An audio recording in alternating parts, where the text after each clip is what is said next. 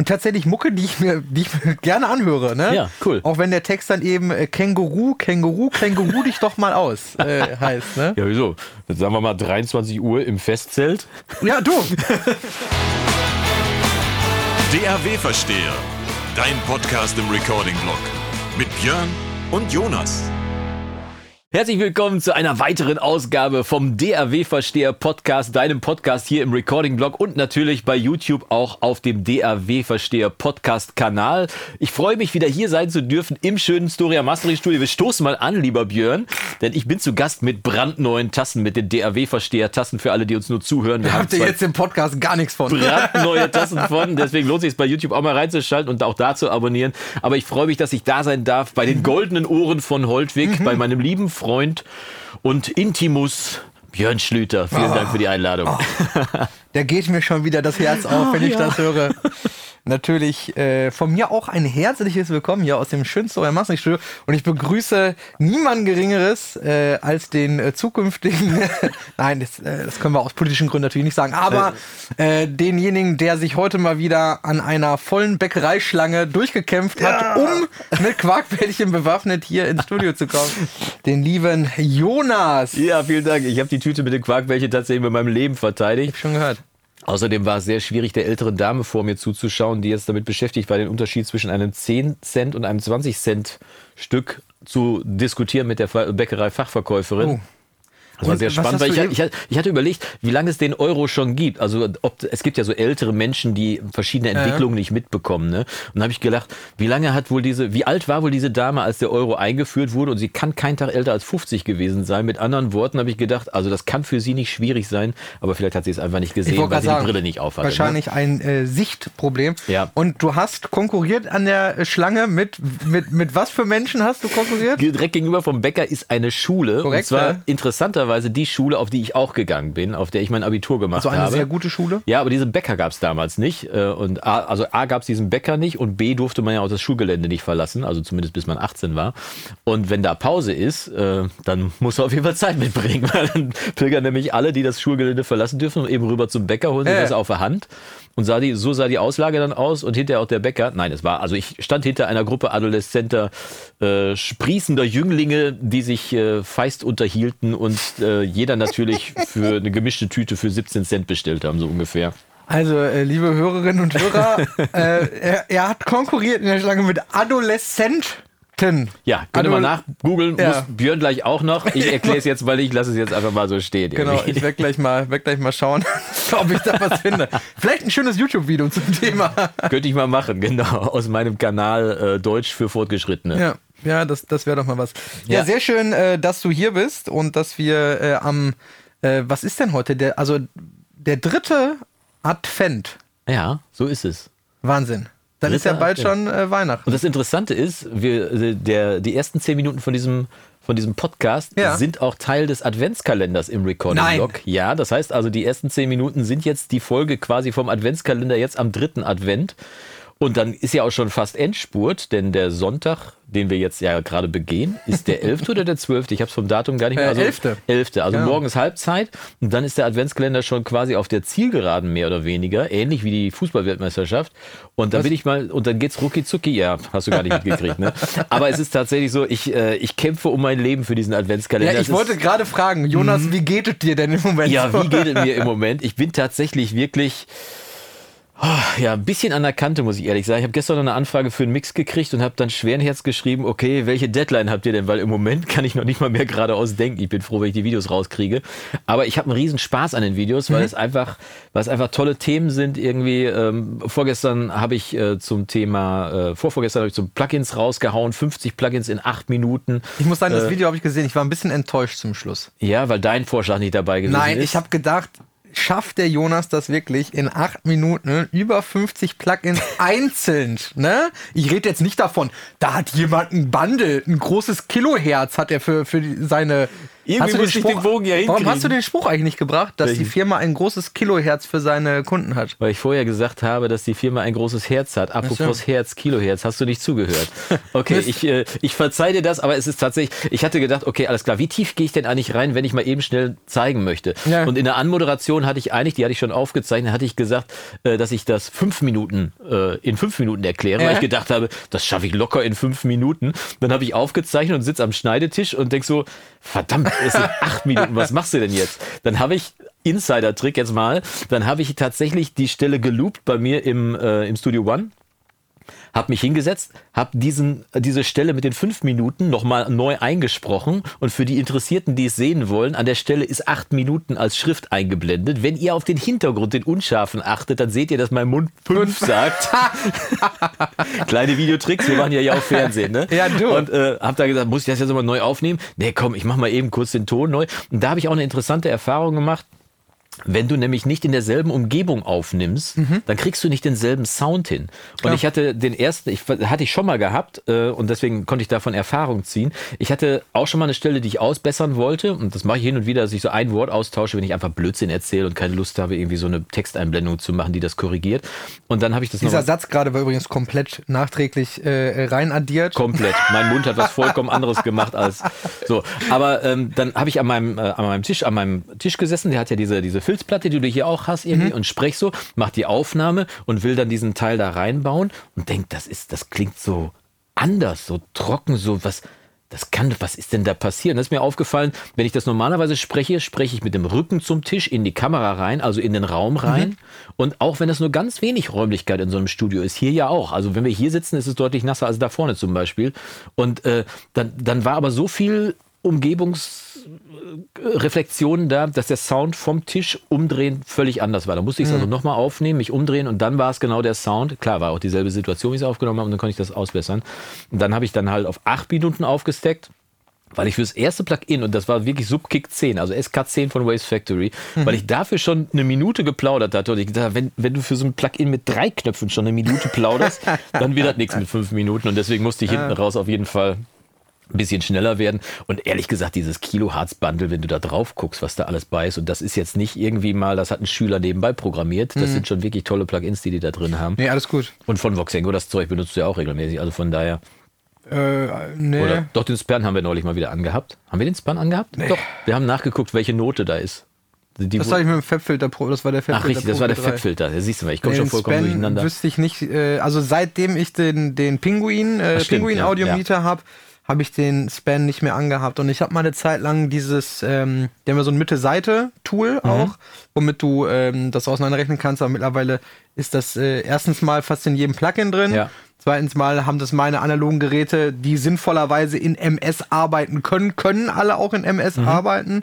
Und äh, Studio One kann es selber ja auch. Ne? Also diese Matrix erstellen und sowas. Ja. Deswegen brauchst, brauche ich dieses Plugin nicht mehr. Was aber tatsächlich ganz cool ist von Voxengo, jetzt wo wir drüber sprechen, das Delay ist ziemlich, ähm, wie könnte man sagen, underrated. Ist ganz cool. Ich weiß gar nicht, ob das auch kostenlos ist. Da war ein kostenloses Delay auf Ja. jeden Fall dabei. Ich bin auch über ein anderes Plugin gestolpert. Das war ein Multiband Correlation Meter. Ja. Und der ist in meinem Penguin nicht drin. Ich habe ja die Light-Version. Ach so. Du hast ja die große Version. Und den Multiband Correlation Meter habe ich nicht. Und den habe ich ja bei dir schon mal bewundert hier. Ja. Das werde ich jetzt, also das ist eins von den Plugins von den, äh, aus der Liste, die ich vorgeschlagen Ah. habe, die ich mir definitiv ziehen werde. Weil das fand ich ganz spannend. Da mal Das ist gucken. mega. Also Ja. Multiband Correlation Vielleicht kannst du mal erklären, cool. wofür es auch wirklich ist, irgendwie, damit der geneigte Zuhörer auch weiß, warum es Sinn macht, so ein Tool zu nutzen. Also im Prinzip zeigt es an, ähm, welche ähm, Frequenzinformation, also das ist im Prinzip wie ein Analyzer von 20 Hertz bis 20 Ja, Kilohertz. genau. Und dann hast du da, also bei dem Pinguin ist das so, so Balken, was mag das sein? Irgendwie eine Terz oder irgendwie sowas immer, ne? Also, ich sage jetzt mal einen Frequenzbereich. Äh, Drittel ähm, Oktave sind das ja, normalerweise. Ja, ne? ja, genau, irgendwie sowas. Ähm, und ähm, dann ähm, zeigt das an, in welchem Frequenzbereich eben die Informationen in Phase oder out of Phase sind. Also man könnte sagen, Stereo, also Differenzinformation ne, oder Mono-Information. Und da kannst du eben sehen, ähm, ja, man sagt ja oft Bässe oder äh, Bass, Supers Frequenzen gerne in Mono. Ja. Ja, Stimmt nicht immer. Nee, äh, gibt vor allem genauso heutzutage viele. nicht. Das hat sich in der Zeit geändert. Genau, Ja, gibt genauso viele äh, Beispiele, wo es nicht der Fall ist, außer ich würde jetzt für Vinyl mastern, dann würde ich tunlichst vermeiden, unter 100 oder 150 Hertz große Stereoinformationen Ja, zu das haben. würde aber im Zweifel auch vor Ort dann geregelt werden. Ja, Ja. meistens schon. Ja. Ähm, genau, aber man kann zum Beispiel auch sehen, ähm, was, äh, was so der, der Frequenzbereich ist, der am meisten eben im Stereofeld passiert, ne? oder, oder viel im Stereofeld. Mhm. Ja. Trotzdem äh, ist es auch ein bisschen schwerer zu lesen. Äh, also man muss halt ein bisschen aufpassen, weil natürlich, wenn das Monosignal, Beispiel ein ganz normaler Pop-Rock, was weiß ich was Song, und da sind jetzt Vocals und gleichzeitig eine Bassdrum und eine Snare-Drum und vielleicht noch, was weiß ich, irgendwas, was in der Mitte ist. Mhm. Ja. Die Elemente sind natürlich viel, viel lauter, haben viel, viel mehr Pegel als jetzt vielleicht das Klavier außen oder die Ja, Streicher. ja, ja. Dementsprechend zeigt hier eventuell das Multiband Correlation Meter auch an, dass es im Prinzip fast Mono ist. ja. aber du Obwohl hast nur die natürlich ja, aber du hast natürlich viele äh, trotzdem viele Stereoinformationen. Das heißt, man kann äh, auch von übrigens von einem normalen Correlation Korrelationsmeter, das ist ja 0 minus der, 1 ist ja, 1. der ist ja Fullscale dann, genau. So, ne, das ist ja genau, der, der äh, macht ja die Summe aus allem sozusagen. Mhm. Auch wenn der mehr oder weniger fast bei der Plus 1 klebt, heißt das nicht, dass du keine Stereoinformationen hast. Ne? Also die, die äh, Momente hatte ich dann auch schon mal, wo Kunde, ja, warum bei mir ist das fast immer bei Plus 1? Ja, klar, weil du auch eine 808 hast, die alles wegdrückt. alles wegdrückt, aber halt an der Seite trotzdem äh, 25 äh, äh, so Harps und Arps und Pads und was Die aber ich. alle nur mit so Mini-Impulsen, so als Arpeggiator arbeiten, irgendwie so, dass du immer so picke, picke, picke, picke, picke. Nee, das Problem ist halt, wenn du, wenn du eine 808 hast, die halt. Da ist nicht viel Zeit, damit so ein äh, Correlation Meter dann irgendwie, also dann geht der mal so und da kommt aber schon wieder der Impuls, ne? Ja, ja. Der Mono-Impuls. Also ähm, immer aufpassen bei sowas. Trotzdem ist es ganz gut zu, ähm, zu haben, um generell zu sehen, wo bewegt sich das Stereofeld so drin. Und wenn es das Ja. tatsächlich kostenlos gibt, das wusste ich gar nicht, Ja. dass es sowas gibt.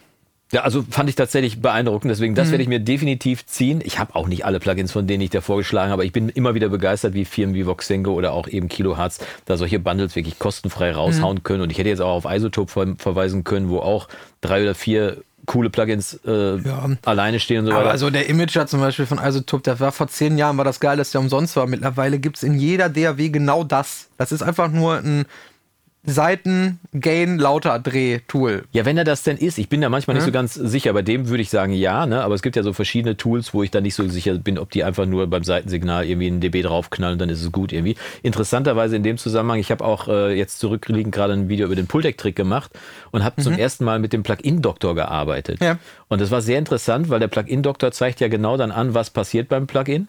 Und ich mache den, äh, den Pultec EQ rein und als erstes passiert mal so ein kleiner Low-Cut, so, also der war bei, bei 10 Hertz vielleicht irgendwie so, also jetzt nicht relevant, für mich zumindest nicht. Und so eine leichte Höhenanhebung irgendwo so zwischen 15 und 20 K. So, also jetzt auch nicht zwingend und die meisten hören das gar nicht. Aber insgesamt machte der Level, wupp, so einen kleinen Sprung nach oben. UAD-Pultec? Ja. Ja, genau. Äh, war sehr interessant. Er macht also, es wurde also insgesamt mit Aktivieren des Plugins la lauter. 2 dB, glaube ich. Aber jetzt pass auf. Äh, ja, ja, irgendwie sowas. Ja, also mit anderen Worten, ja. klingt automatisch besser, weil Klar. ist lauter. So, ne? Habe ich, also, ja. hab ich also korrigiert. Dann gibt es aber einen Schalter bei dem Pultec, wo, wo drauf steht, äh, dass man den EQ äh, äh, disablen kann, also äh, ausschalten kann. Mhm. Der schaltet aber nicht das Plugin aus, sondern nur den EQ. Das heißt, die Transformer bleiben trotzdem Mhm. drin. Das heißt, dann kannst du nochmal genau sehen an der Kurve, was der, was der auch ohne den EQ schon macht. Und Das auch wissen da, die wenigsten bei den UAD-Plugins. Ist es was anderes, wenn du Bypass in deiner, also ja, oben in der Ecke, wo auch immer, Bypass drückst, ist was anderes, als wenn du quasi so einen, diesen nachgebauten analogen On-Off- oder Bypass-Knopf Es gibt äh, zwei drückst. Schalter. Es gibt Ja. einen mit einer roten Lampe, der schaltet tatsächlich das Plugin aus, der schaltet Bypass. Und es gibt einen so ein Hebelchen, Ja, so genau. nachgefundenes, und der schaltet halt nur den EQ an. Ja. Der Transformer bleibt aber drin. Und die Röhren. Und auch das ist schon sehr, sehr spannend gewesen. Also von daher, äh, Ja, ab. früher war das ja normal, dass äh, bei den Geräten, das ist kein True Bypass. Heute äh, haben, also alle meine Geräte haben einen Ja. True Bypass. Ja, das heißt, ja. wenn ich Bypass drücke, dann ist Dann der ist komplette äh, Signalfluss geht dran genau, vorbei. Ja, ne? geht an der Elektronik und an allen Bauteilen vorbei, wird vorbeigeführt. Mhm. Ne? Äh, früher ganz oft bei, bei, bei Röhren-Equipment und so war das eigentlich gang und gäbe, dass es eben komplett durch alles durchgeführt wird. Ja. Nur beim Pultec ist Deswegen es ja haben auch sowieso, einige Leute das immer drin gelassen. Genau, und beim, beim Pultec ist es ja sowieso nochmal so, dass es ja ein passiver Equalizer Ja. ist. Das heißt, das Signal wird ja sowieso, geht ja sowieso einmal eins zu eins durch Ja. Und wird das, was du veränderst, wird ja nur zugemischt. Genau, das Oder wissen auch übrigens die wenigsten, wie die Funktionsweise tatsächlich ist. Denn die Röhren sind eben Verstärker. Genau, das ja. heißt, wenn du beim Pultec eine beim Anhebung machst, dann machst du keine Ab Anhebung, sondern du hebst nicht das an, was angehoben werden soll, sondern du senkst, Senkst das andere andere ab, ja. und die Röhre hebt das dann gegenseitig wieder auf, sodass dann im äh, wahrgenommene Anhebung stattfindet. Aber eigentlich ist es eine Absenkung mit einer Röhrenverstärkung und das, also Das ist schon spooky, ja. spannendes Da haben Prinzip, die aber sich wirklich krasse Sachen überlegt früher. Auch Wer da wohl drauf LA2A, gekommen ist, ne, ne? Ja, mit, äh, äh, mit dem äh, Mit der Diode. Äh, mit, genau, mit der Lichtdiode. Ja, da sind schon echt coole Sachen äh, so entstanden, die schon wirklich, man könnte sagen, unique. Äh, die bis heute aber Bestand haben tatsächlich. Genau. Ne? Ja. Aber das ist tatsächlich eine Frechheit mit diesem Pultec EQ von Universal Audio. Also ich habe das mal irgendwann dann gemessen. ich müsste mal gucken, ob die anderen das auch machen. Nee, also äh, zumindest ähm, der. Ich habe auch so einen kostenlosen Pultec, Ja. nicht den du gezeigt hast. Du hattest ja den, Den Warmy, ja. Und ich habe einen von Ignite Amps. Okay, ja, kenne ich auch. Äh, ne, der sieht auch ganz genauso Ja, aus wie ja. der Original. Ähm, der macht es zum Beispiel nicht.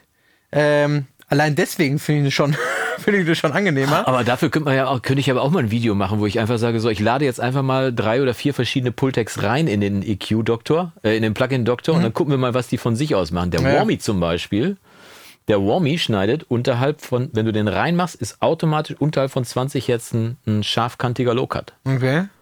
Konnte ich jetzt nicht zwingend nachvollziehen, warum das so sein muss und der war auch nicht zu deaktivieren. Der klingt okay, der ist, der ist, der ist also wirklich dafür, also der ist umsonst, machen wir uns nichts vor. Ne? Ja, gut. Mhm. Also tolles Tool irgendwie, ne? Aber dieser Low-Cut habe ich gedacht, hm, den, das würde würd ich den nicht immer einsetzen wollen. Äh, Ja, kommt so drauf an, auf die, wo du den jetzt so draufpackst, sag ich mal, noch, ne?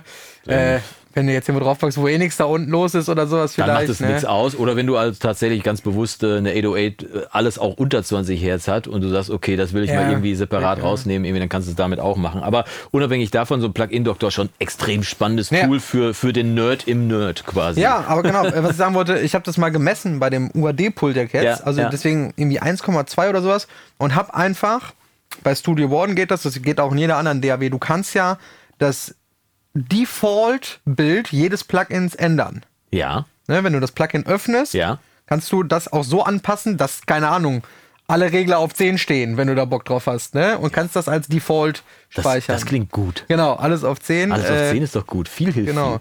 ähm, und äh, der UAD Pultec EQ hat auch einen Output Gain. Genau, den habe ich dann auch runtergeregelt, damit Richtig, ich das der ist so ein bisschen halte. Mhm. eckig, weil, weil der natürlich keine Werte anzeigt, Nein, weil muss ja analog sein und so ist ja, Ja, wichtig. das habe ich fürs Ähm, Video dann auch runtergeregelt Ja, ja. tatsächlich. Ja. Und äh, ich habe das einfach Default Mhm. mir so eingestellt, dass wenn ich den anmache, dass es keinen Level Boost mehr gab. Gut. Ähm, trotzdem muss ich ganz ehrlich sagen, fürs Mastering eigentlich nicht zu gebrauchen, das Plugin, weil es viel zu matschig ist. Ja, gut. Da, dafür ist er aber auch nicht gebaut. Nö. So, ne? Ja, Andersrum. Als, als Färber kannst du ja trotzdem nutzen, wenn man da Bock ja, drauf hat, wenn das aber gefragt ist. Oder wie. der zerschießt mir tatsächlich meistens eher den, den, den Bass- und Tiefmittenbereich eher äh, im negativen Sinne so. Ne? Mhm. Okay. Ähm, also dann würde ich eher, wenn ich Pultec haben will, äh, so von der Kurve her, zum Beispiel von Better Maker gibt es ja auch so ein Beta Maker. Also Ja, nicht ist ja so Beta, eine- sondern Beta. Better. Also besser. Ja, genau, Aus, aus Polen ist das ja so eine Hardware-Schmiede und das Ja. waren so die aller, allerersten, glaube ich, die analoge Hardware mit digitalem Recall gemacht haben. Mhm. Und die haben, boah, keine Ahnung, bei Plugin Alliance gibt es das EQ äh, und irgendwie eine Zahlenkombination. EQP1A. Der sieht total, der, der ist auch von der Bedienfreundlichkeit her eher so schwach, finde ich. Mhm. Also der ist schon so ein bisschen umständlich.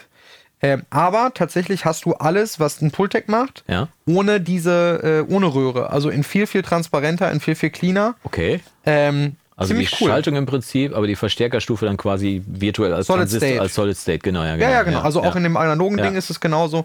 Und das gibt es als Plugin. Ich habe das mal eine Zeit lang benutzt, als ich dieses Mega-Bundle hatte. Mhm. Also dieses All-In, alles, was es gibt. ähm, aber tatsächlich habe ich ihn einfach zu selten benutzt, um dann, äh, um es dann zu kaufen. Ja. Ne? Außerdem habe ich ja auch einen Manutec.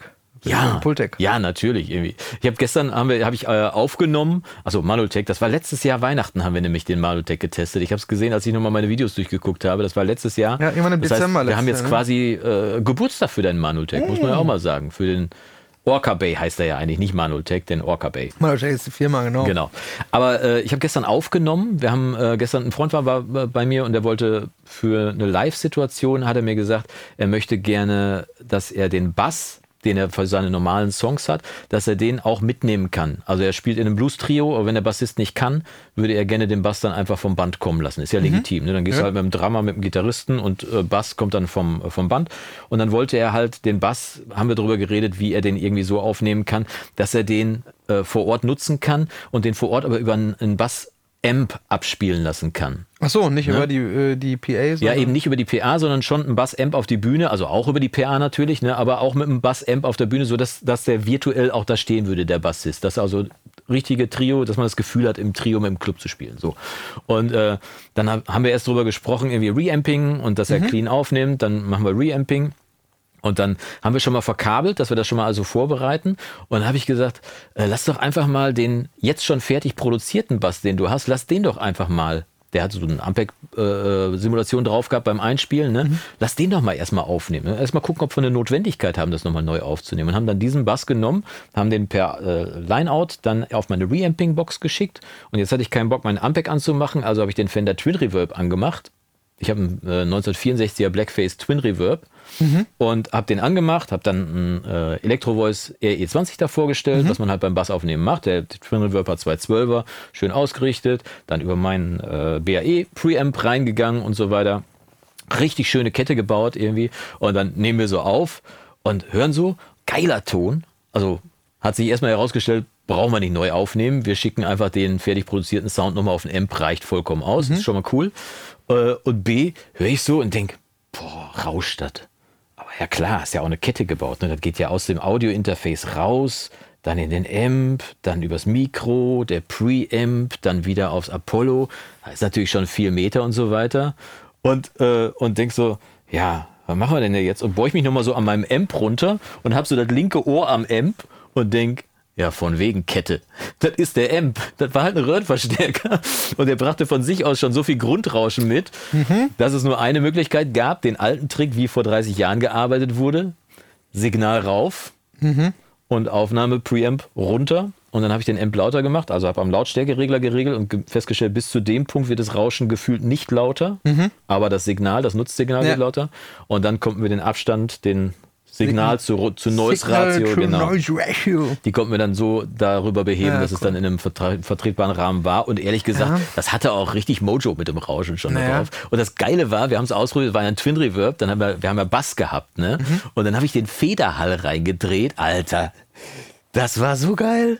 Bass mit Federhall werde ich demnächst erstmal ausprobieren. Also nochmal, nochmal sagt man ja, Hall und Bass verträgt sich nicht, aber Bass und Federhall, mega. Das ist so wie Hall und äh, so wie Hall, so wie Bass und Stereo, ne, wo immer alle so Angst vor haben irgendwie. Ähm, und dabei hör dir mal Platten gerade irgendwie so aus den 80er oder auch 90er Jahren an, wenn ich zum Beispiel an Nirvana denke. Ja.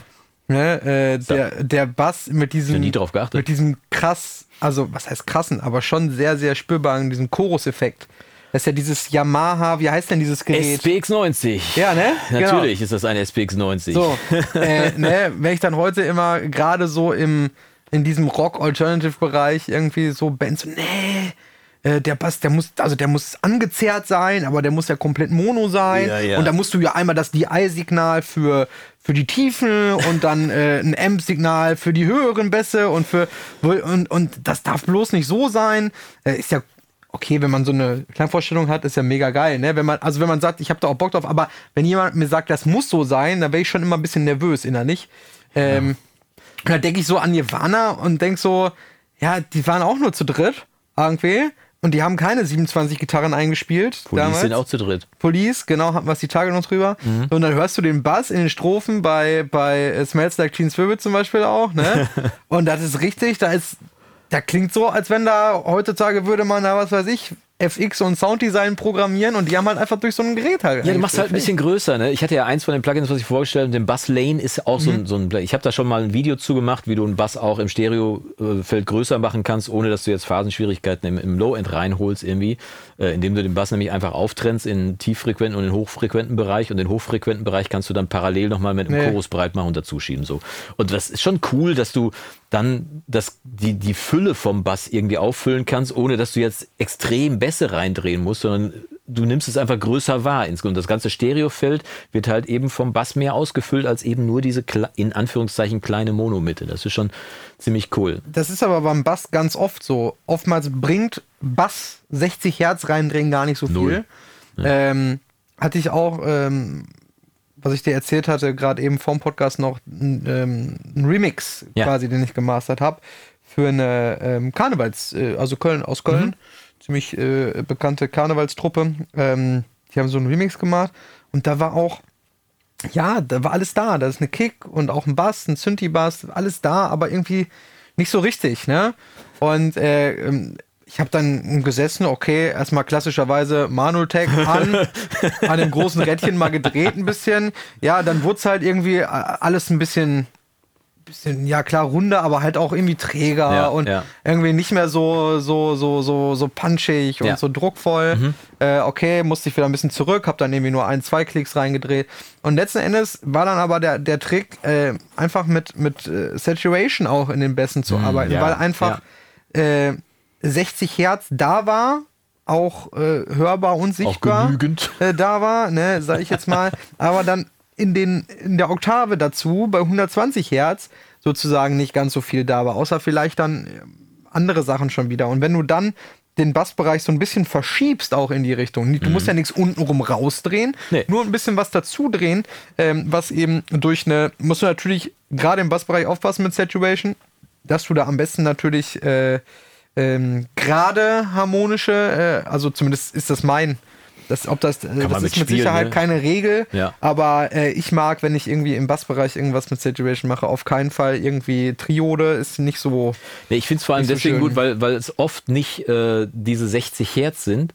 Es ist oft die Oktave drüber. Naja. die viel mehr das Gefühl vermittelt, dass das ein satter, fetter Bass ist. Also gar nicht dieses, was die Subwoofer machen untenrum, habe ich oft den Eindruck, sondern es ist eben die Oktave drüber, weil man neigt ja irgendwie als Reflex dazu, ja, Bass muss fetter, 60 Hertz rein. Ja, und irgendwie, ne? 90 Prozent der Abspielgeräte nachher können es gar nicht wiedergeben. Das ja. kommt noch hinzu bei der ganzen Geschichte. Habe ich neulich einen Bass gehabt tatsächlich, wo überhaupt tatsächlich nichts über 180 Hertz war. Null. Der war zwar da, aber sobald ich den dann auf den Auraton geschickt habe, da war der war nichts irgendwie. Und da habe ich tatsächlich dann mit dem äh, mit dem Saturn von Fabfilter Ja.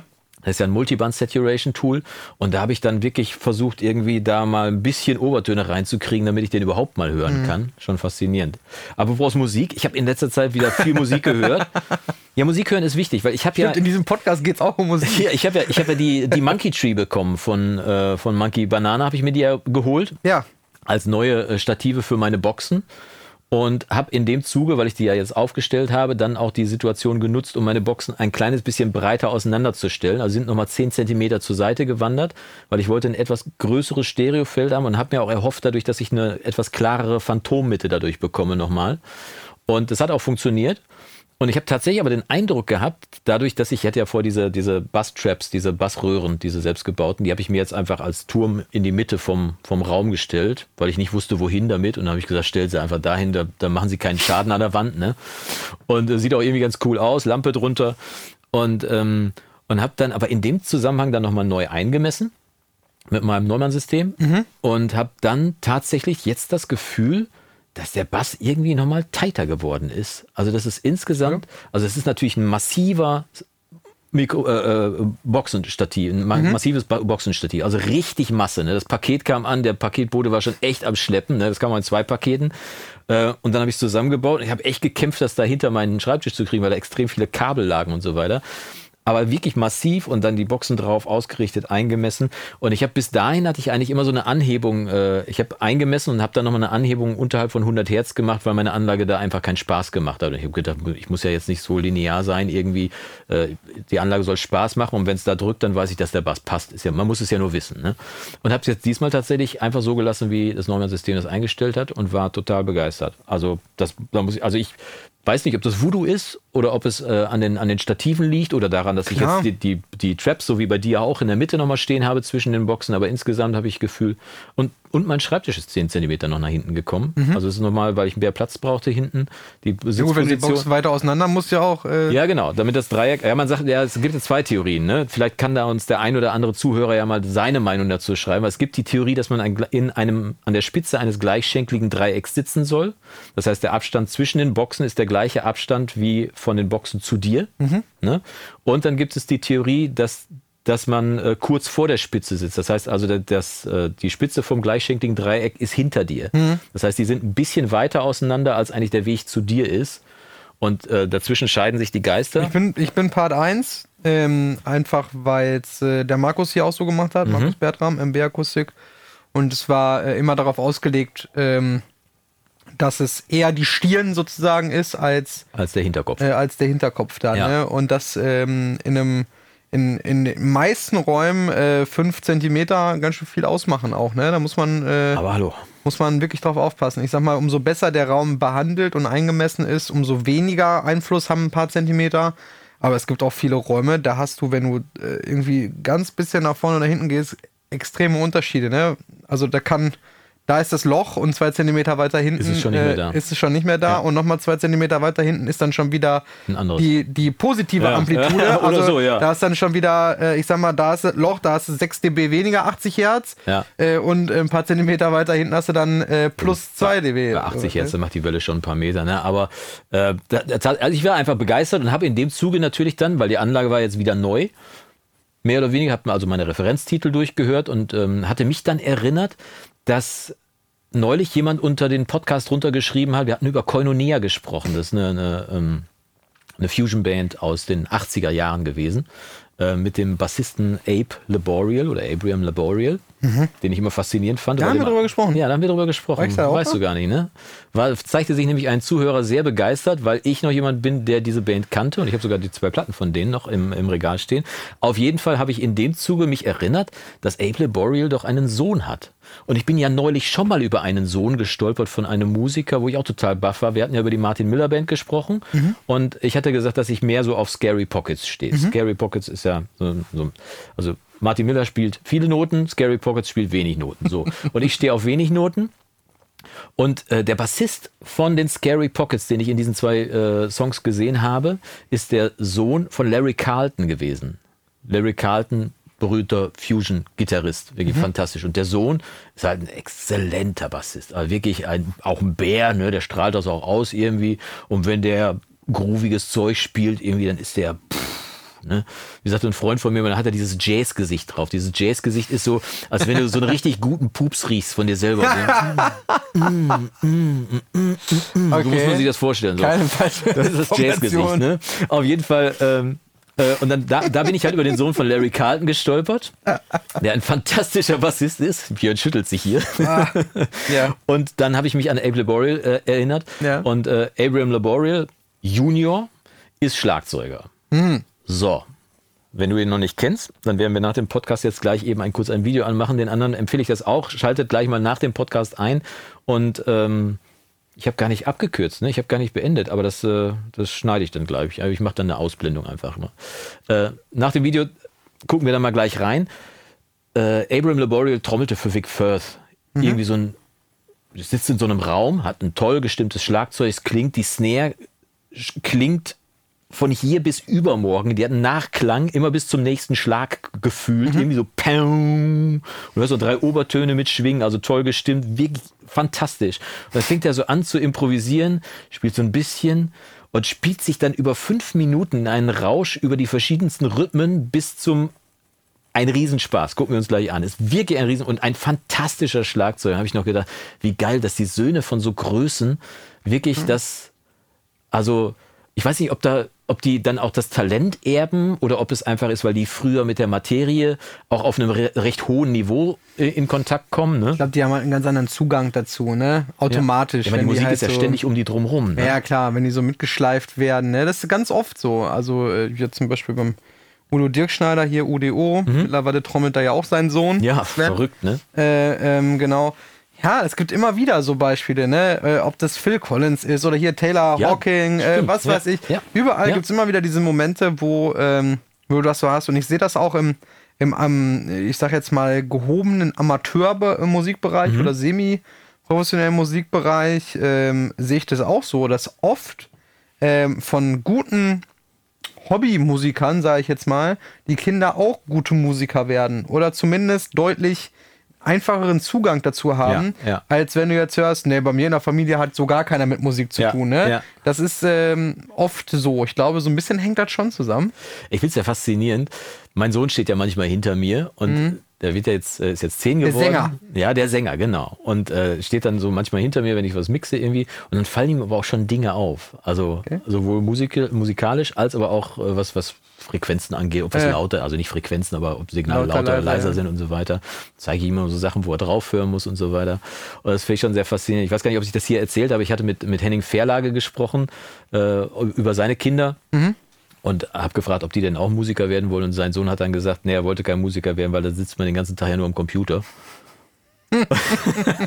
Und ich meine, früher, früher war halt Musiker, ist halt der Typ, der auf der Bühne steht und mit der Band unterwegs ist auf Tour. So. Ne? Und heute, wenn du Musiker und vor allem im Tonstudio Musiker bist, das sieht für Außenstehende tatsächlich so aus, als wenn du die ganze Zeit nur an einem Computer sitzt und im Prinzip nichts anderes machst, als ein Buchhalter, der Zahlen einhackt. Ja. Und zu einem gewissen Maß, also Ja. ist es, also wenn, wenn man nüchtern drauf guckt, könnte man es drauf reduzieren. Ja, man muss sich dann halt äh, seine, seine Momente, seine besonderen Momente Seinen selber schaffen. Ne? Genau. Ja, das sage ich auch immer wieder. Also, wenn ich eins verloren habe in den letzten 20 Jahren, dann ist irgendwie Rock'n'Roll. Also, das ist, äh, man, man meint das immer so, ne, dass man, ah, ich glaube, es ist auch Ansichtssache, aber es gibt dann immer wieder so Momente, wo man sich dann doch wundert, ne? So, wo du mich gebeten hast, deinen Song da einzuspielen und ich, das erste, was mir in den Sinn gekommen ist, du hast mir das Demo geschickt mit den programmierten Drums. Das erste, was ich gemacht habe, war die Notationssoftware auf und erstmal habe ich dir dann noch geschickt. Ja. Weniger Rock'n'Roll geht nicht mehr. Musste ich erstmal wirklich einen komplett auskomponierten Notentext schreiben. Nicht so wie früher bei eben Mitspiel und auswendig Ja, lernen. eben irgendwie auf dem Zettel, vier Takte Intro, Fill in. Nee, es musste komplett ausnotiert werden. Ne? Also es ist, ja, man, man verändert sich schon Ja, im Laufe ich, der ich Zeit. erinnere mich an die Szene aus äh, Zurück in die Zukunft, wo äh, Marty, äh, Marty dann auf die Bühne kommt. Und zu dieser Band, die spielen, die spielen irgendwie Earth Angel und er spielt ja dann und dann seine Mutter und sein Vater kommen ja dann zusammen bei dem Tanz unter dem See und dann äh, danach, ey Junge, das war echt gut, spielen wir noch einen? Und er so, nee, ich habe keine Zeit, ich muss weg. Ja komm, einen spielen wir noch. Ja okay, alles klar. Blues in A, Schema B, äh, achtet auf die Tempiwechsel, der Rest kommt von selbst. Und das ist für mich das ist für mich so ein Indiz dafür geworden, wie Musik eigentlich zu funktionieren hat. Blues in A, Schema B, achtet auf die Tempiwechsel, der Rest kommt von selbst. Und dann spielt da Johnny B. Good, der ja in dem Film zu der Zeit noch gar nicht existierte, der Song. Und, und seitdem ist es, also ich kann mich nicht erinnern, dass ich mal irgendwann auf eine Tanzmucke nicht gefahren bin und gesagt habe, welche Dur? Ja. So, bekannter Satz. Welche Dur? D, alles klar, Rest kommt von selbst. Ja, das ist auch immer so äh, äh, in diesen ganzen, ähm, ja. Welchen Ton fangen wir an? Welches ist der erste Ton? Ja, was ist der erste Ton? Ja, A. Ja, also für mich ein A oder für dich ein A, ne? Also wenn du dann, Ach so, gerade wenn du mit Bläser unterwegs bist, ne, da hast du irgendwie Trompete in B, das äh, Saxophon ist in S, Posaune ich ja ist sowieso in C. nie verstanden, was Und soll, dann, ey. ja, was ist der erste Ton? Ja, A. Ja, klingt oder für mich? äh, nee, für mich ein A. Ja, aber du bist ja in S. Ja, dann, äh, dann, äh, warte, einen äh, äh, Rechenschieber rausholen, erstmal umrechnen. zack, dann ist die Stelle schon vorbei, ne? ja. Und in dem Zusammenhang fällt mir dann, wo ich immer bewundert davor stehe, fällt mir dann immer dieses Nashville-System ein, wo Songs ja gar nicht in Akkorden notiert werden, sondern einfach in Zahlen. Das kenne ich gar nicht. 1, 2, 3, 4, 5, 6, 7, 8 gibt es glaube ich nicht, 8 ist ja wieder die 1, ne? Oktave. Und, und dann werden einfach Leadsheets werden dann einfach ausgegeben, nur mit den Zahlen. Dass du weißt, welches denn, also dann, dann wird der Song in A gemacht, okay, dann weißt du. Ja, ja, geht A, einfach nur um die B, Stufen. C, D, Ja, genau, um die Stufen, so. Ja, ja. Und, und ich müsste jetzt schon wieder anfangen zu rechnen. Ne? Aber die haben das so drin, dass sie, dass sie dann dieses Okay, da verstehe. haben. Und dann äh, können wir den, können wir den nicht äh, irgendwie äh, in F transponieren? Ja, alles klar. Eins, zwei, drei, ja, vier. Und dann spielen die das einfach in F oder sonst was irgendwie. Ich kann das auch weitgehend auf der Gitarre, sobald ich den ersten Akkord habe, weil der Rest findet irgendwie keine Ahnung, warum hier oben statt. Mhm. Und ich kann relativ zügig transponieren, ohne dass ich jetzt die Stufen kann. Aber, äh, aber Ja, diese- du denkst find- halt nicht über Musiktheorien in dem Moment nach. Also Null. machst ne? halt einfach. und die ja. Mhm. haben das so tief drin, dass du wirklich, dass ich das faszinierend finde. Also da finde ich es dann mal praktisch, weil es geht da nicht um Noten, es geht einfach darum, wie so Songabläufe ja, sind. die, die Akkord- machen das ja auch nicht in der Theorie. Da rechnet ja keiner von denen. Nicht mehr. Nee, Nein, weil die das genau. so tief Aber die haben das halt so drin. Das ist so ja dieses, Video- Mhm. wenn, Rick Beato das ja auch macht, irgendwie, ne? dann, dann wieder so Chord Progressions da irgendwie aufdröselt und, und auch greift gleichzeitig, dann geht er auf die D, D, D, D, D und spielt auch direkt den passenden Akkord zu, ohne dass du den Eindruck hast, dass er darüber nachdenkt. Mhm. Ja, das ist ne? schon krass. Gibt auch so ein Video bei YouTube, ich weiß gar nicht welcher, ist auch aus einem Studio. Ähm, und da geht es, glaube ich, ich meine es, ich bin mir nicht ganz sicher, um irgendwie eine, eine, eine Hip-Hop-Produktion tatsächlich, wo aber Bläser eingespielt werden. Mhm. Ähm, ich müsste mal, äh, mal nachschauen, ob ich das wiederfinde. Dann äh, kannst du das gerne mal irgendwo unter das Video packen oder Ja. so, wenn ich es finde. Ich muss Ja. aber wirklich gucken. Da ist ein Trompeter, der steht im, ganz normal im Studio, im Aufnahmeraum. Ähm, und dann sitzt da der Producer und weiß ich nicht, der Künstler oder was auch immer, ähm, sitzen irgendwie zwei Leute hinterm Pult und dann drücken die Play und der nudelt da irgendwie ein bisschen rum auf der Trompete. So, dann geht wieder das Talkback an vom Producer. Ja. Der sitzt dann da, da da da da da da. Record. Da, da, Und der da, da, Trompeter macht da, da, da. Ja, äh, okay, äh, let's, let's switch äh, äh, the first tone, let, let's make it äh, äh, a little bit shorter. Da, da, da, da, da, da, da. Record. Da, da, da, da, da, da, da. Okay, let's, let's make some harmonies. Äh, so, und dann äh, zweite Stimme und dann, ja, okay, dann, also der sagt dann nicht. Keine zehn okay, Minuten. Komm, wir machen eine Terz tiefer noch oder Ja, ne, ja. Quarte drüber oder Ja. so. Ne, ne, einfach, lass uns ein paar Harmonien machen. ja. Dann drückt der Record Und dann dann hat spielt er er einen Takt Q oder was? Und dann spielt er, also, wo du dann so denkst, also Respekt, Anerkennung, ne? Also das ist schon, schon eine geile Nummer, ne? Ich meine, so klar, so ein bisschen macht es dann natürlich einfach die, Erf also nicht ein bisschen, macht zu 100% einfach die Erfahrung. Wenn du der denkt ja auch nicht drüber nach, Nein, nein. da ist jetzt ein D-Moll und da ist jetzt ein A-Dur, sondern der weiß, ich habe gerade da gedrückt und da ge- gepfiffen, also pfeife ich jetzt da. Das ist, wenn du dein Instrument kennst, in- und auswendig kennst, dann brauchst du da ja nicht drüber nach. Ich, ich würde jetzt mal behaupten, weil ich, ich behaupte ja immer, dass ich ein guter Chorsänger bin. Ne? Also, dass ich Chor, äh, Satzgesänge gut einsingen kann. Das ist bei mir tatsächlich auch so. Das findet alles hier oben statt. Ich singe eine Stimme ein. Und dann mache ich danach einen Durchlauf, wo ich mir die zweite Stimme zurechtlege und dann ist auch schon die nächste ist die Aufnahme und die nächste und die nächste. Das dauert keine halbe Stunde. Dann habe ich dir einen achtstimmigen Chor eingesungen und gerne auch mit Schrägen dazwischen. Ähm, und das läuft einfach hier oben ab. Ich kenne das Instrument, weil ich seit ich denken kann, im Auto sitze, wenn ich alleine unterwegs bin und zweite Stimmen singe.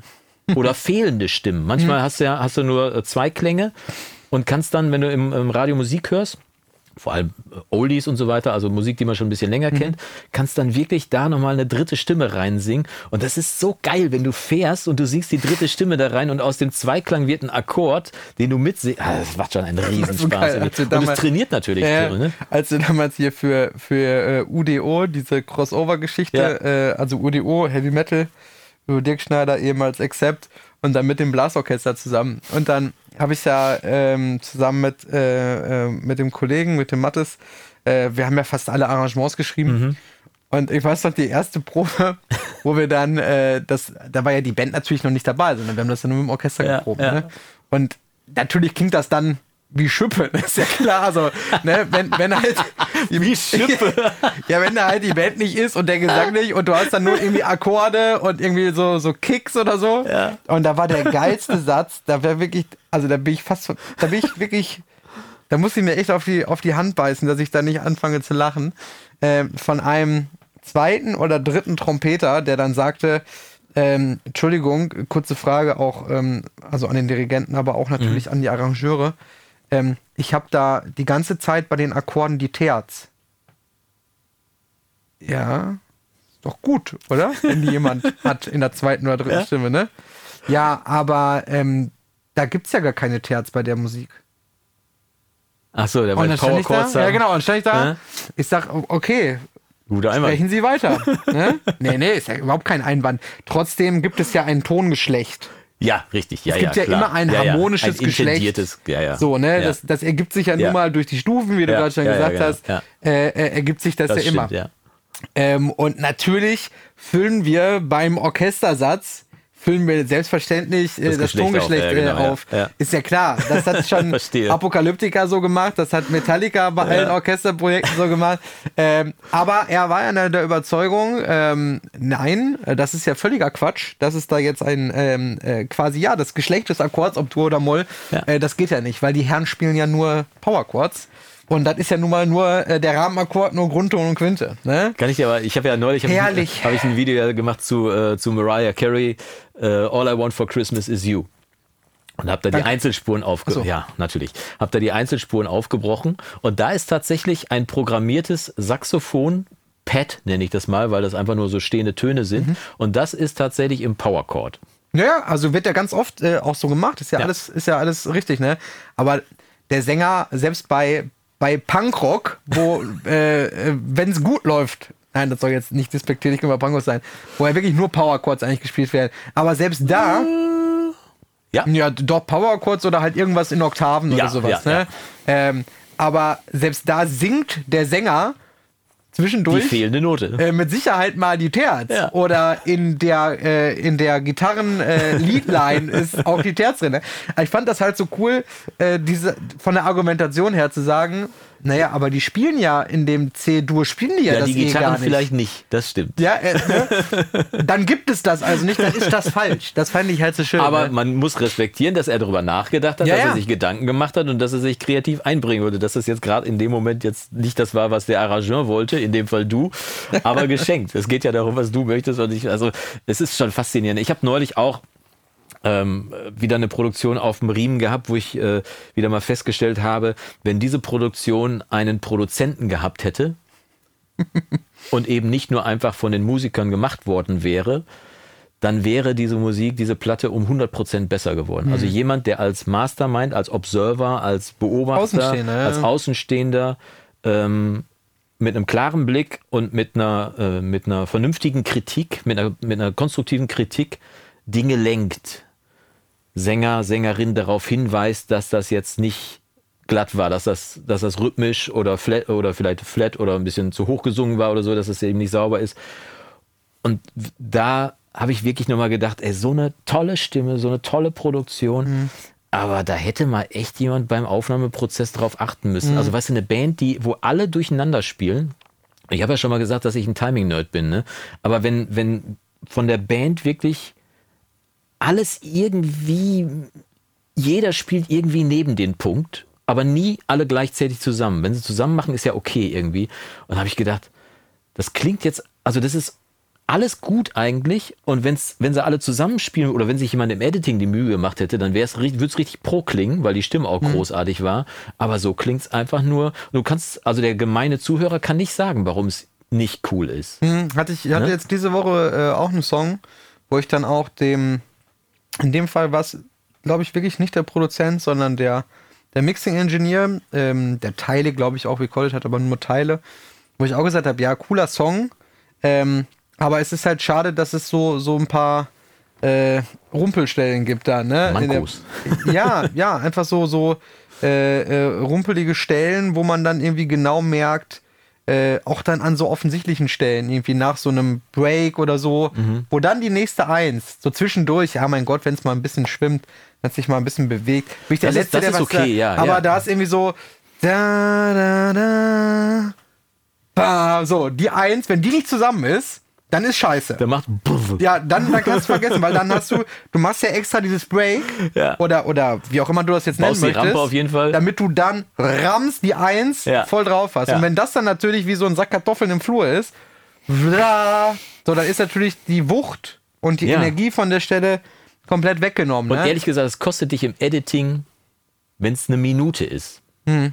Da, also selbst wenn die nicht alle auf den Punkt spielen, du brauchst sie ja nicht im Timing verschieben oder so.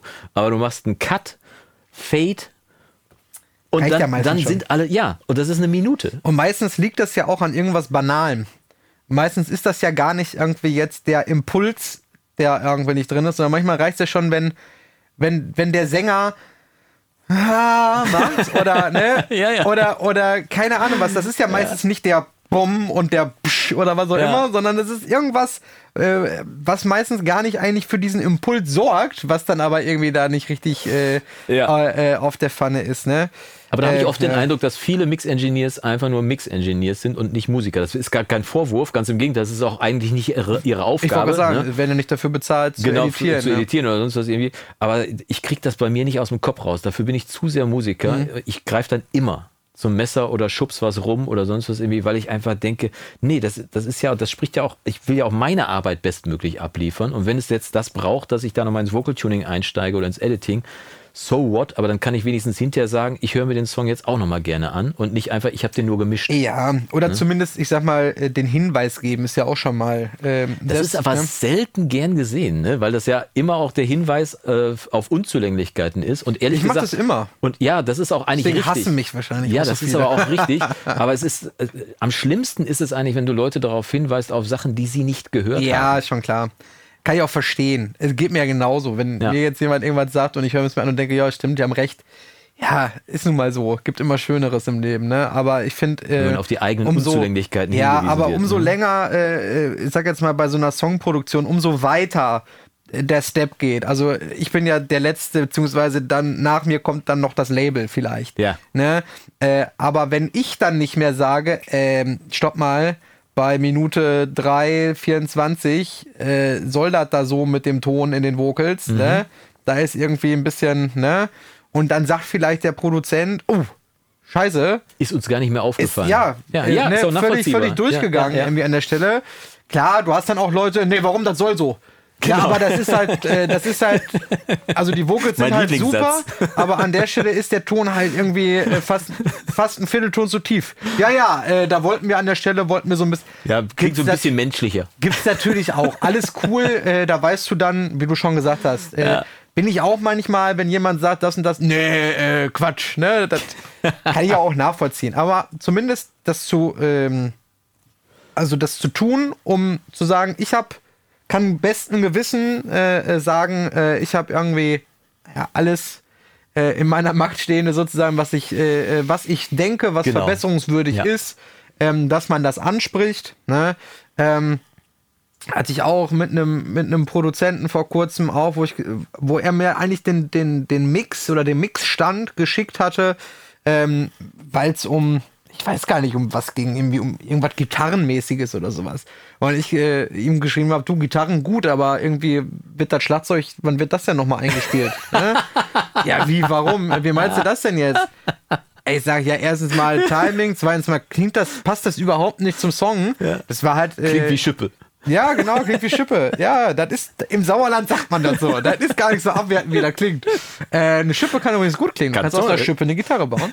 ähm, naja, Oder aus einer Geige, aus einer Säge eine Geige. sp- ja, kann man auch. Ich kenne sogar jemanden, der die spielen kann. Auf jeden Fall, das war halt auch so, äh, äh, ja, Pop-Rock, so ganz klassisch. Ja. Und das Schlagzeug, das klang aber wie Free Jazz. Weißt du, so, so wie so eine. Wie Falsche so eine Pattern gewählt, oder was? Nee, vom Sound her jetzt. Also. Weißt du, der klang wie so eine 18 Zoll Ludwig, ganz dünnes Holz-Bassdrum, die so boing, boing, boing gemacht hat. Ne? Eine äh, Snare, die einen Grundton irgendwo bei 83 Hertz gefühlt hatte.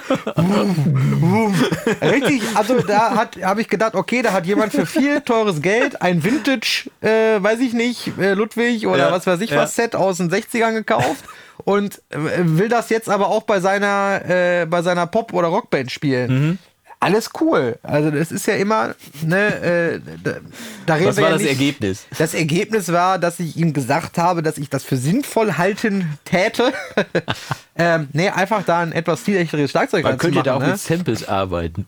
Nee, nee, das wäre nicht gegangen, weil äh, die Rauminformationen, also du hast Ah, es okay. auch gehört, es Ja. war halt einfach ein viel zu offen gestimmtes, viel zu tonales Schlagzeug Ja. für die Art Ja, von für Musik. die Musik. Ich habe da einfach nur meine Meinung angebracht äh, und habe gesagt, äh, wenn sich das summiert, und das war halt so eine richtige, wie so eine, so eine Hymne, so dieser Song, so eine richtige Rockballade, so wurde immer größer und Coldplay Chöre und und, ja, ja. Äh, und, und, und Streicher, auch, also richtige Ja, Streicher-Ensembles ja, aufgenommen und alles richtig, richtig fett. Und dann denkst du so, ja, aber das Schlagzeug hält halt einfach nicht mit. Ne, das Schlagzeug klingt wie richtig geil in so einer kleinen 345 oder 2-3 Jazz-Kombo, Jazz-Trio oder so. Klavier dabei, Kontrabass. Boah, da würde ich, da würdest du sagen, besser geht's nicht. Ja. Aber nicht für die Art von Musik. Er hat halt so gespielt, als würde er einen Pop-Rock-Song spielen. Also auch auf dem ordentlich. falschen Schlagzeug. Ja, genau. Ja. Ganz, ganz klassisch, ne? Und da muss man manchmal, äh, so wie du immer so schön sagst, Kill Your Darlings, irgendwie mal eine Spur muten oder weglassen. So ist beim Schlagzeugspielen auch. Äh, warum gibt's ähm, äh, 3,2 Milliarden verschiedene Becken auf dem Markt? Ja, Erstens mal, weil der eine vielleicht das Becken lieber mag als das andere, geschmacklich. Ja. Aber auch vielleicht, weil das für den einen Song super passt. Für den einen Stil besser passt als für den anderen. Ja. Ganz genau, ne? Und das muss man halt. Aber das ist alles überbewertet. Große Schlagzeuger sind eh überbewertet. Natürlich. Ich habe gestern, äh, gestern habe ich äh, das Wolfpack bringt gerade neu, eine neue Platte raus. Ja. Und wenn die eine neue Platte rausbringen, dann kriegst du, wenn du im Newsletter bist, kriegst du dann immer so alle drei, vier, fünf Tage so einen Hinweis auf das neue Video, was rauskommt dazu. Und die haben, die haben videotechnisch haben sie das neue Album, haben sie sich alle in eine Sauna gesetzt Ach, das habe ich gesehen, ja. weiße Bademäntel an, eine rote Kappe auf und sitzen dann in dieser Sauna. Und der Drummer sitzt natürlich auch wieder da. Und ich habe gestern da wieder gesessen, habe so ein, also das, der neue Song, den ich jetzt äh, gestern oder vorgestern gesehen habe, der heißt New Guru. Das ist ein Song, der hätte jetzt auch bei Earth, Wind and Fire direkt runterspringen können, weil die sind irgendwie gerade im Earth, Wind and Fire Sound, so mit Facettgesängen und so weiter. Und es groove wieder wie Kacke irgendwie. Und die haben ja großes Schlagzeug. Kein großes Schlagzeug. Was haben die? Die haben eine 20 Zoll Bassdrum ohne Frontfell, vollgestopft mit einem riesen Kissen und einem riesigen Stein drin. Bock. Und genau, die macht einfach nur also wie so ein Holzklotz, wo du so drauf trittst. Ja. So, dann haben die diese Snare und der Drummer, äh, gestern war Theo Katzman, der da äh, gespielt hat und äh, die können ja alle irgendwie spielen, ne? Aber Theo saß jetzt am Schlagzeug und spielt jetzt halt auf der Hi-Hat, aber du hast da keine Physis gesehen. Und auch wenn der die Snare gespielt hat, der hat, die, der hat den Stock im Prinzip nur kurz aus der Hand fallen lassen und den Rebound wieder aufgefangen. Mehr war das nicht.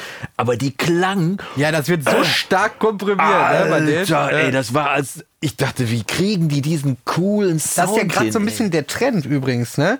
Wenn du dir ganz viele Produktionen anhörst und äh, das Schlagzeug, also du hast fast gar nicht mehr, ich sag mal so vor 10 Jahren oder vor 20 Jahren noch schlimmer, du wolltest so richtig clean, Ja. weißt du, so äh, ne, möglichst viele Close Mics ja, und ja. ne, äh, Trennung und kein ja. und so. Und mittlerweile hast du das wieder, erstens mal wird's minimalistischer, ja, und äh, es wird ganz entspannt gespielt und dann wird da die Hölle daraus komprimiert Ja. dass dann aus, weißt du, da sitzt einer, die äh, unsere geneigten Zuhörer können meine, meine wunderbar einstudierten Bewegungen jetzt nicht sehen. ne? Also ich imitiere quasi ein sehr kleines Schlagzeug. Da sitzt jemand, macht ganz kleine Bewegungen und nachher kommt einmal daraus. Ey, Ne? total Also, und vor allem kaum, also kein Transient dran an dem Ding. Du Mhm. hast den Eindruck, du hörst im Prinzip nur äh, den Teppich unten drunter. Äh, Wieder, wieder richtig, als, wär, oh, als wenn so ein Gate aufmacht und wieder zumacht. Das ist auch so kurz, irgendwie auch nichts. Wir sitzen ja in einer Sauna, also ke keine Rauminformation, aber es, es klingt so fett. Es Ja. ist wirklich richtig fett und ich weiß nicht, wie viel Saturation da drauf ist und was nicht alles irgendwie. Ja, aber auf jeden Fall Kompression Mega. Und ich saß da gestern und hatte zurück, wieder ja. einen riesen Spaß, wie die Jungs da sitzen und wie ich dann denke, es ist so geil, ne? Alle machen irgendwie, was weiß ich, Taylor Swift macht ein riesen Video mit 500 Kameras, 700 Einstellungen, CGI für eine Million, hast du nicht gesehen? Taylor ist super, machen wir uns nichts vor. Das nicht- Album ist schon und stark, Nicht ohne ne? Grund Megastar, ne? Also das Aber Album- dann, dann sehe ich halt äh, die Jungs vom Wolfpack da sitzen in der Sauna.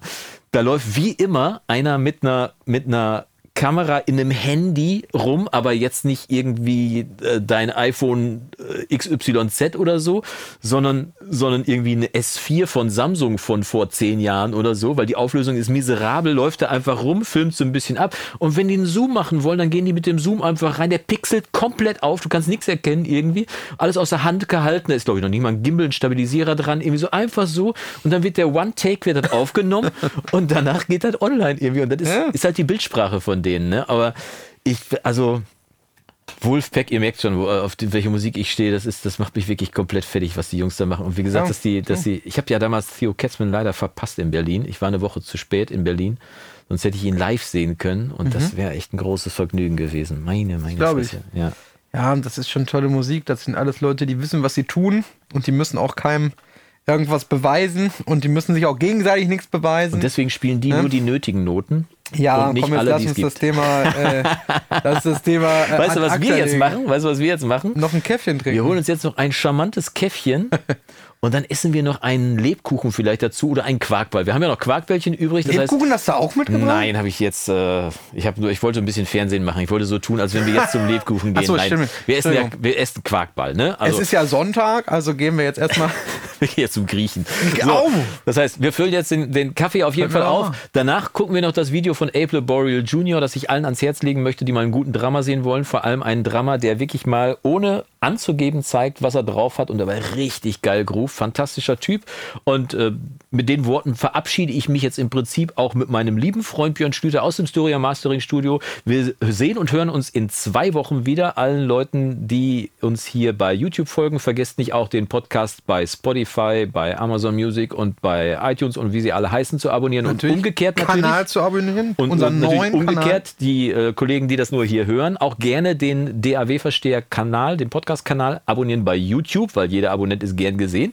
Jeder klickt natürlich auch, jeder Kommentar vor allem auch, Mhm. von dem wir auch zahlreiche kriegen. Ich glaube, nächstes Mal stelle ich mal ein paar Fragen zusammen, die aus der Community gekommen sind. Dann haben wir, dann haben wir endlich mal ein bisschen Müssen wir ja zusammenreißen. ne? Grund zu plaudern und nicht so die ganze Zeit nur heiße Luft zu verbrennen. So, wir verabschieden uns. Schalten Sie auch in zwei Wochen wieder ein, wenn unser Freund Björn Schlüter sagt. Äh, lustige äh, Sachgeschichten und Wissenswertes rund um Kaffee, Musik und Quarkbällchen.